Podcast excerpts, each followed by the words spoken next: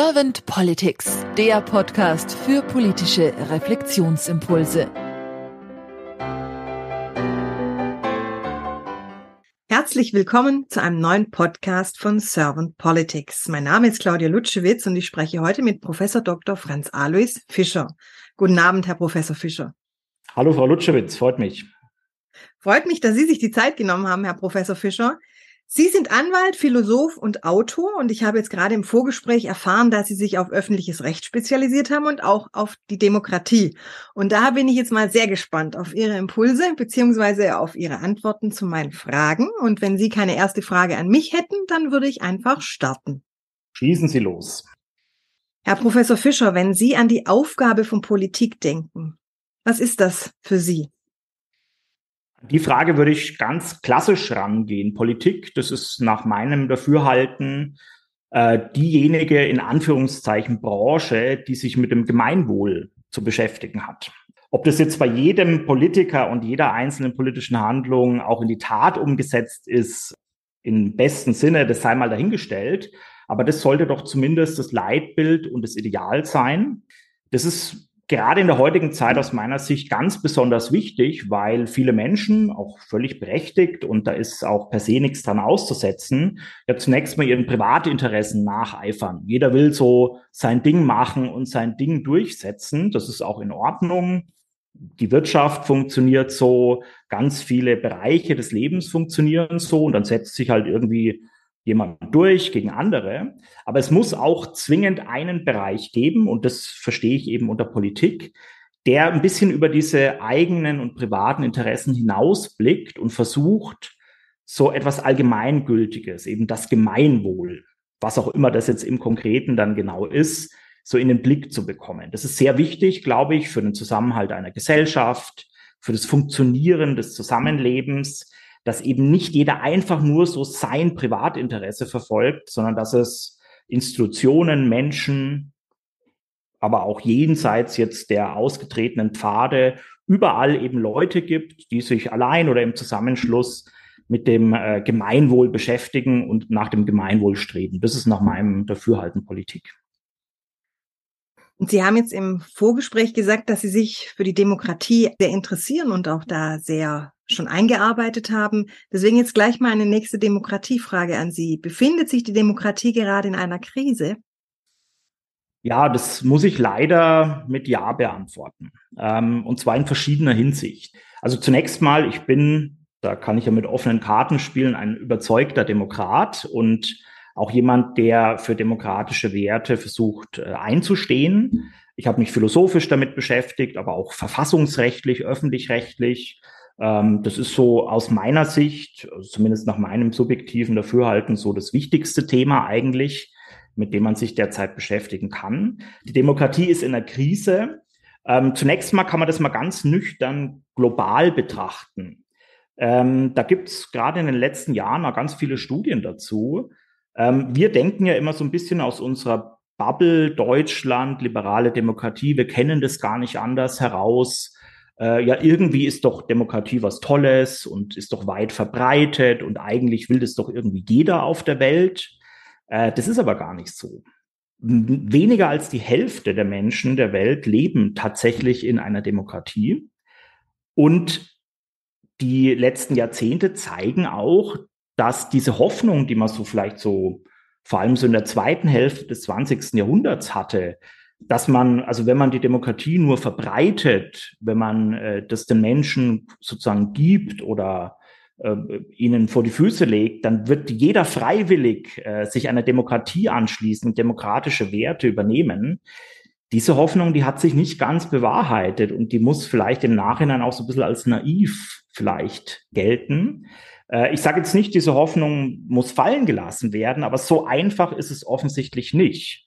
Im letzten Jahr ist beispielsweise so von der Bertelsmann Stiftung eine äh, stu große Studie rausgekommen. Die machen immer so einen äh, Index, so ein Demokratie, ähm, Entwicklungsindex, BTI ist es irgendwie abgekürzt. Und da war sogar erstmals, seit die das machen, das Ergebnis, dass es mehr Autokratien auf der Welt gibt als Demokratien. Das ist zwar nah beieinander, es ist 70 versus 67. Ich habe mir die Zahlen mal kurz äh, rausgeschrieben. Äh, aber es ist eben also man, man sieht da so ein kleines, kleinen Shift, also zugunsten der Autokratien ein bisschen weg von den Demokratien. Also das ist so rein nüchtern betrachtet einfach mal ein Befund, den man zur Kenntnis nehmen muss. Und dann sind auch viele tatsächlich eigentlich funktionierende und gelebte Demokratien in einer Krise. Äh, da könnte man jetzt ganz, ganz viele Beispiele nennen. Deutschland wäre ein Beispiel, dazu kann ich gleich noch was sagen, aber vielleicht so das ganz große, bedeutende Beispiel sind die USA. Da ist die Demokratie seit vielen Jahren in einer ganz, ganz gewaltigen Krise, so dass es dort sogar schon Stimmen, Unkenrufe gibt, die sagen, vielleicht steht die Demokratie dort äh, kurz vor ihrer Ablösung oder am Ende eigentlich ihrer Entwicklung. Äh, mal ein Beispiel zu nennen, das hat aber ganz, ganz viele Faktoren natürlich, die da reinspielen. Ähm, bei der letzten Präsidentschaftswahl in den USA, die Biden gegen Trump gewonnen hat, daran gibt es auch juristisch keinen Zweifel. Da gab es ganz, ganz viele Mechanismen, die das überprüft hat, äh, die das überprüft haben. Da gab es viele Gerichtsentscheidungen, die sich damit beschäftigt haben. Da hat der ehemalige Präsident Trump bis heute nicht eingesehen und akzeptiert, dass er diese Wahl verloren hat.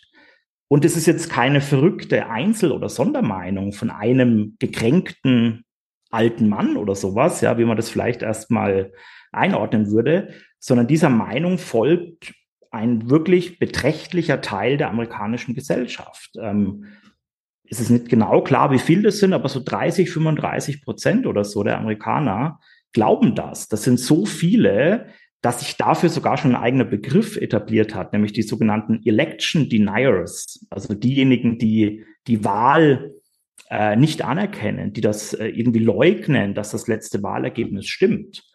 Und das ist wirklich, da müssen alle Alarmglocken angehen, weil die Demokratie lebt und also die lebt davon und die setzt aber auch voraus, dass sie funktionieren und auch weitergehen kann, dass zumindest ein großer Prozentsatz der Menschen solche Dinge wie Wahlen einfach akzeptieren und auch ähm, damit leben können, dass da mal etwas rauskommt, was einem vielleicht persönlich nicht passt. Das ist wieder dieses Stichwort äh, Gemeinwohl. Also ich habe jetzt vielleicht, also aus Sicht von jemandem, der jetzt Trump unterstützt, formuliert, vielleicht habe ich gehofft, dass Trump wieder gewinnt. Vielleicht bin ich ultra überzeugter Republikaner. Vielleicht hasse ich Biden oder die Demokraten wie die Pest. Das kann ja alles sein. Das ist ja auch per se erstmal okay. Ja? Aber dann muss man trotzdem akzeptieren, wenn halt eine Wahl anders ausgeht. Und wenn das nicht, nicht mehr mehrheitlich akzeptiert wird, kriegt die Demokratie wirklich ein ganz großes Problem. Und das ist auch nicht erledigt. Äh, das, das wird in der nächsten Wahl in den USA wieder so sein und in der übernächsten vielleicht wieder. Also die haben, da ist gerade eine ganz große Krise eigentlich ähm, am Laufen. Die ist in Deutschland Gott sei Dank noch lange nicht so schlimm. Aber die USA sind manchmal ein bisschen auch ein Vorbote für Dinge, die sich in Europa dann vielleicht auch ein bisschen zeitverzögert entwickeln. Ja. Sie haben es schon Deutschland angesprochen. Da würde ich jetzt ganz gern nochmal drauf zurückkommen. Wie sehen Sie denn die Entwicklung der Demokratie jetzt gerade in Deutschland? Ja, auch da habe ich ein bisschen Sorge, muss ich ehrlich sagen. Ja, ähm, ich sehe das nicht so extrem wie jetzt in den USA, wie gerade geschildert. Ähm, ich sehe auch Deutschland lange nicht und auf gar keinen Fall irgendwie an der Schwelle zu einer Autokratie oder sonst irgendwas. Das wird ja auch manchmal so ein bisschen beschrieben. Das ist aber komplett falsch. Es lässt sich in Deutschland aber schon feststellen, dass wir auch ein schwindendes Vertrauen in die Demokratie haben. Das zeigen Studien, das zeigen Umfragen. Ähm, ich habe auch jetzt äh, vor dem Podcast mal wieder so ein bisschen geblättert in ein paar so Zahlen. Und sag mal, eine Zufriedenheit mit der Demokratie liegt mittlerweile in Deutschland auch deutlich unter 60 Prozent. Also nur noch so ein bisschen mehr als die Hälfte der Deutschen sind eigentlich zufrieden damit, wie die Demokratie hier funktioniert. In Ostdeutschland ist es sogar weniger als 50 Prozent. Ja, da gab es eine Studie, da waren das 39 bloß. Und das sind Zahlen, die werden dann irgendwann schon bedenklich. Also das Ding ist halt, ähm, ich bin ja zum Beispiel Verfassungsrechtler, ja, und es steht ja alles schön im Grundgesetz drinnen, dass wir eine Demokratie haben und was dazu dazugehört, wie Wahlen funktionieren und so weiter und so fort. Aber wenn da nicht genug Leute dahinter stehen, dem vertrauen und da auch mitmachen, dann ist es das äh, Papier nicht wert, auf dem das steht. Also dann können wir noch so tolle Gesetze, eine Verfassung, eine Geschichte oder Institutionen haben. Das muss immer und immer und immer wieder von den Menschen, und ich meine jetzt wirklich nicht nur die handelnden Politiker, die betrifft das natürlich auch, sondern wirklich alle Menschen, alle Bürger einer Demokratie, muss das entsprechend mit Leben gefüllt werden. Und das ist jetzt noch nicht ultra bedrohend in Deutschland, aber es ist eine Tendenz da, eine Tendenz, die mich da etwas besorgt stimmt. Und Sie haben jetzt gesagt, dass die Menschen unzufrieden sind mit der mhm. Demokratie. Da könnte man jetzt natürlich fragen, warum sind sie unzufrieden? Sie haben jetzt auch angesprochen, dass die Menschen nicht mehr vertrauen der Demokratie. Da wäre dann mhm. auch meine nächste Frage, ja, wo kommt denn dieses mangelnde Vertrauen her? Haben Sie da irgendeine Idee, warum die Menschen mit der Demokratie nicht zufrieden sind und warum das Vertrauen zurückgegangen ist? Oder war es überhaupt jemals so tief da? Tja, das ist eine sehr gute Frage. Es gibt natürlich, also auch je nachdem, welche Studien man da zum Beispiel liest, gibt es da unterschiedliche Aspekte. Häufig werden natürlich auch Studien mit einem bestimmten Thema oder einem bestimmten Ziel äh, in Auftrag gegeben. Die Studie, die ich zum Beispiel vorhin angeguckt habe, die hat das mit der sozialen Ungleichheit in Verbindung gebracht, dass Leute deswegen mit der Demokratie unzufrieden sind, weil die soziale Ungleichheit im Land wächst. Das mag ein kleiner Aspekt sein, ich nehme aber wahr, dass das schon in einem größeren Kontext steht. Also es gibt generell einen Rückgang an Vertrauen in, ich sage jetzt mal, etablierte Institutionen. Und das meine ich jetzt mal ziemlich weit gefasst. Ja, das betrifft die, die unmittelbaren demokratischen Institutionen, also Bundeskanzler, Minister, Parlament, Gerichte, da gibt's einfach, das begegnet einem auf Social Media ja auch die ganze Zeit, Leute, die solche Zweifel säen. Ähm, da gibt's also viele Leute, die denken, das ist alles korrupt. Alles, was aus diesen Institutionen kommt, äh, ist eben nicht am Gemeinwohl orientiert, sondern folgt irgendwelchen Interessen, manchmal wird es so mit Verschwörungsnarrativen äh, äh, verbunden oder so. Aber dieses Misstrauen in Institutionen geht noch viel weiter. Der Wissenschaft wird teilweise ähm, misstraut. Eigentlich etablierten Fakten, die begründet sind, die auch argumentativ unterfüttert sind, da wird auch ein gewisses Misstrauen geschürt. Also das ist so eine, sag mal, eine Gesamtgemengelage, ähm, die so einen gewissen Trend halt hat, dass Sicherheiten, Institutionen, althergebrachten, sagen wir mal, Wissensvermittlern, die Medien zum Beispiel auch, ja, die vielleicht sind sogar das beste Beispiel dafür, dass da, da nicht mehr besonders vertraut wird. Ja. Woran das jetzt genau liegt, ist schwer zu sagen. Ich kann jetzt erstmal nur diesen Trend eben wahrnehmen, ganz, ganz deutlich und überdeutlich. Und das ist ein Problem. Ja, also nicht nur, es betrifft eben nicht nur die, die klassischen demokratischen Institutionen wie jetzt zum Beispiel dem Bundeskanzler, dass man dem irgendwie nicht mehr traut oder so. Das kann man ja durchaus machen, ja, in mancherlei Hinsicht, meinetwegen, sondern dass eben generell diese doch sehr wichtigen Institutionen, die eben für so unser Zusammenleben, für eine Ordnung, für eine Sicherheit, dass man auch Sicherheit jetzt nicht nur in so einem ähm, sicherheitspolitischen Sinne, sondern einfach, dass bestimmte Fakten einfach sicher sind, dass bestimmte Informationen klar sind, dass das eben nicht mehr so, äh, so stark da ist. Ja. Man könnte es aber doch auch vielleicht in der Hinsicht so ein bisschen deuten. Demokratie bedeutet ja auch, dass jeder seine Stimme hat und die steht ihm auch zu. Absolut. Könnte man ja auch vielleicht es so interpretieren, dass die Menschen sagen, ich, es gibt keine Meinungsfreiheit mehr. Ja. Weil man ja. vielleicht häufiger auch in dieser Meinung, in seiner eigenen Meinung beschnitten wird. Hat ja auch was mit Pressefreiheit zu tun. Und ja. da sind wir ja durch die Corona-Krise und durch die Corona-Zeit schon auch durch eine harte Schule gegangen, wir Menschen. Absolut. Wie sehen Sie das, was jetzt sich da so auch entwickelt. Nicht nur in den sozialen Medien, sondern auch so, sagen wir mal, auf dem literarischen Markt. Wenn jemand ein Buch rausbringt über Demokratie oder Richard David Brecht hat ein Buch rausgebracht über die vierte Gewalt, mhm. äh, was absolut durch den Fleischwolf gedreht wurde, dieses ja. Buch von vielen Menschen, ist ja auch ein Punkt, wo man sagen kann, da kommt unsere Demokratie ja auch ins Schleudern, so ein bisschen. Haben Sie vollkommen recht. Ähm, also Sie haben mehrere Sachen angesprochen, die, glaube ich, dafür extrem wichtig sind. Also es gibt eine auch schon vor der Corona-Zeit, aber in der Corona-Zeit noch viel verstärkte Ansicht, dass hier eigentlich keine Meinungsfreiheit mehr herrscht. Das ist so auf den allerersten Blick erstmal absurd, weil natürlich ist es so. Ja, man kann zum Beispiel die Meinung, dass hier keine Meinungsfreiheit mehr herrscht, kann man ja frei äußern. Ja, da kommt keiner ins Gefängnis dafür, da kommen nicht irgendwelche Soldaten, erschießen einen oder was es ich, macht sich nicht eine Falltür auf und man ist auf einmal weg oder so. Also das kann man ja offensichtlich äußern und trotzdem hält sich so ganz, ganz hartnäckig ähm, dieses Gefühl, dass viele Leute haben. Und ich glaube, die meinen gar nicht, dass man Dinge gar nicht sagen darf im Sinne von, dann wird man weggesperrt oder umgebracht oder sonst was, sondern ich glaube, dass viele Menschen meinen, dass äh, in, in dem öffentlichen Diskurs, den wir in Deutschland haben, dass dort viele Meinungen nicht hinreichend abgebildet werden.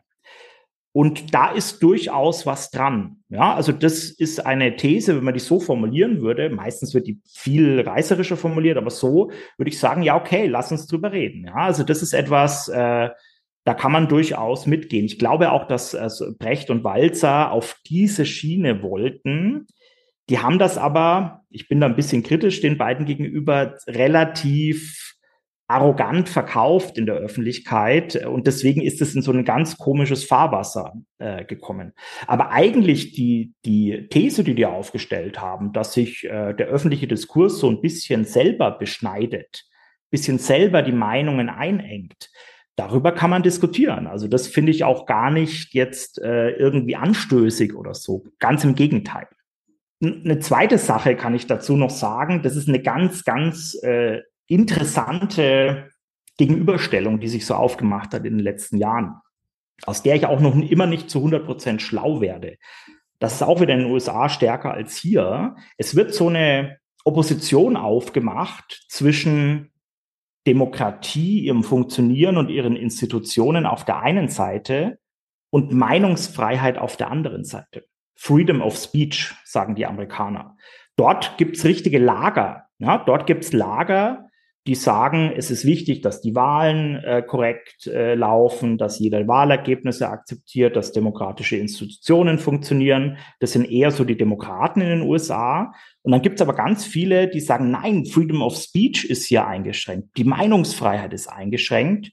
Und es ist sogar wichtiger als Wahlen beispielsweise. Also da hat sich eine richtige Lagermentalität herausgebildet und das wird auch ganz stark über Social Media gepusht. Also Elon Musk zum Beispiel ist jemand, der auf dieser Freedom of Speech Seite steht und auch ganz schön stark mittlerweile mit teilweise auch sehr problematischen Demokratiekritikern in den USA sympathisiert und deren Inhalte verbreitet und so. Also das ist ähm, eine ganz interessante Gegenüberstellung die eigentlich gehört beides zusammen aus meiner Sicht. Also das ist, ist gar kein Widerspruch. Also es, geht, es ist gar nicht die Frage Meinungsfreiheit oder Demokratie, sondern Demokratie durch Meinungsfreiheit. Also das, das äh, gehört untrennbar zusammen. Aber da hat sich in der Wahrnehmung der Leute eine ganz krasse, äh, ein ganz krasser Widerspruch aufgetan. Das ist einer der wichtigsten Widersprüche, glaube ich, der modernen liberalen Gesellschaften. Also zumindest jetzt zu Deutschland, USA und Konsorten. Was würden Sie sich denn für die Demokratie von morgen, die Demokratie der Zukunft, das weitere Entwickeln bezüglich der Demokratie wünschen? Richten wir mal den Blick jetzt vielleicht nur auf Deutschland. Ja, also da hätte ich viele Wünsche. Es ist elementar aus meiner Sicht, dass unsere Gesellschaft versucht, Demokratie jetzt wirklich nochmal neu zu denken. Ähm, dass man da fast wie so einen also keinen vollständigen Neustart, natürlich nicht. Wir sind ja nicht bei Null, aber versucht dann nochmal ein neues, äh, einen frischen Wind reinzubringen, ein neues äh, Leben dem einzuhauchen. Ich habe da sogar so ein historisches Leitbild im Kopf. Das ist schon ganz lange her, aber das passt in die heutige Zeit sehr, sehr gut. 1969 hat Willy Brandt in seiner ersten äh, Regierungserklärung vor dem Bundestag, als er frisch und ziemlich überraschend zu Bundeskanzler gewählt war, hat er eine bahnbrechende Rede gehalten. Das ist wahrscheinlich bis heute die beste Rede, die bisher im Bundestag gehalten wurde. Zumindest ist sie in den Top fünf oder so dabei. Und das Zitat, was dort hängen geblieben ist, ist dieses, wir wollen mehr Demokratie wagen. Das wird auch heute noch häufig zitiert. Ähm, der Kontext dieser Rede war aber ganz interessant. 69 habe ich gesagt, da waren gerade diese 68er Bewegungen in Deutschland am Laufen. Und was Willy Brandt da eigentlich gemacht hat, ist, der hat die Hand ausgestreckt. Er als neu gewählter Bundeskanzler, als Teil des in Anführungszeichen Establishments, gegen das sich ja auch viele heutige Bewegungen so ein bisschen richten, na, hat gesagt, okay, ich reiche euch jetzt, euch Studenten zum Beispiel, euch jungen Menschen, der gesamten Zivilgesellschaft die Hand und wir wollen versuchen, gemeinsam, ich als Bundeskanzler, meine Minister, der Bundestag, aber auch jeder einzelne von euch, auch ihr, die auf die Straße geht und die ihr eigentlich kein gutes Haar an uns Politikern lasst. Wir wollen gemeinsam mehr Demokratie wagen. Also das war so ein Angebot. Und er hat beispielsweise in dieser Rede angekündigt, dass das Wahlalter gesenkt wird. Es war damals noch bei 21, wurde auf 18 gesenkt. Ähm, die Volljährigkeit wollte er neu denken. Ähm, demokratische Partizipationsmöglichkeiten schaffen und so weiter. Und sowas in der Art bräuchten wir heute, glaube ich, auch. Ja, also das kann man jetzt natürlich nicht eins zu eins kopieren. Das ist lange her. Wir haben auch keinen Willy Brandt. Also Olaf Scholz schön und gut, aber diese, sagen wir mal, Redekraft von Willy Brandt wird er nicht eins zu eins auch äh, hinbekommen. Aber sowas hätte ich mir eigentlich gewünscht, gerade nach der Corona-Zeit. Es kam dann leider natürlich auch gleich dieser fürchterliche Krieg äh, und ganz viele Themen, die bearbeitet werden mussten. Aber so eine die Hand ausstrecken, ja, also zu versuchen, da ein bisschen zu versöhnen. Auch die Leute, die einen komplett ablehnen. Irgendwie, dass man zumindest einen Teil erwischt. Also das kann vielleicht auch noch kommen, aber das wäre eigentlich ideal gewesen nach der letzten Bundestagswahl, als die neue Regierung gebildet war. Corona ging so langsam, ja, vielleicht nicht aufs Ende zu, aber zumindest, dass so die schlimmste Phase äh, hinter uns ist. Also so irgendwie nochmal noch mal sowas wie mehr Demokratie wagen, ja. 2-0, wenn Sie so wollen. Mehr Demokratie wagen 2-0 oder sowas, ja. Das wäre so meine große Utopie, ja, die ich anbieten kann, quasi. Das war für mich jetzt auch ein schönes Bild, dieses Handreichen für die Demokratie, vielleicht auch für die Politik der Zukunft, für ein anderes Miteinander, auch im Streiten, im Dialog, in der Meinungsfreiheit. Ja. Ich danke Ihnen ganz herzlich für Ihre Impulse, Herr Professor Fischer, und sage dann einfach mal bis bald. Sehr gerne und vielen Dank.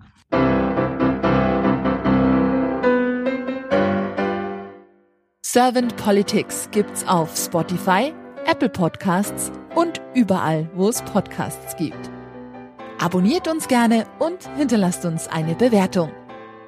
Servant Politics, der Podcast für politische Reflexionsimpulse.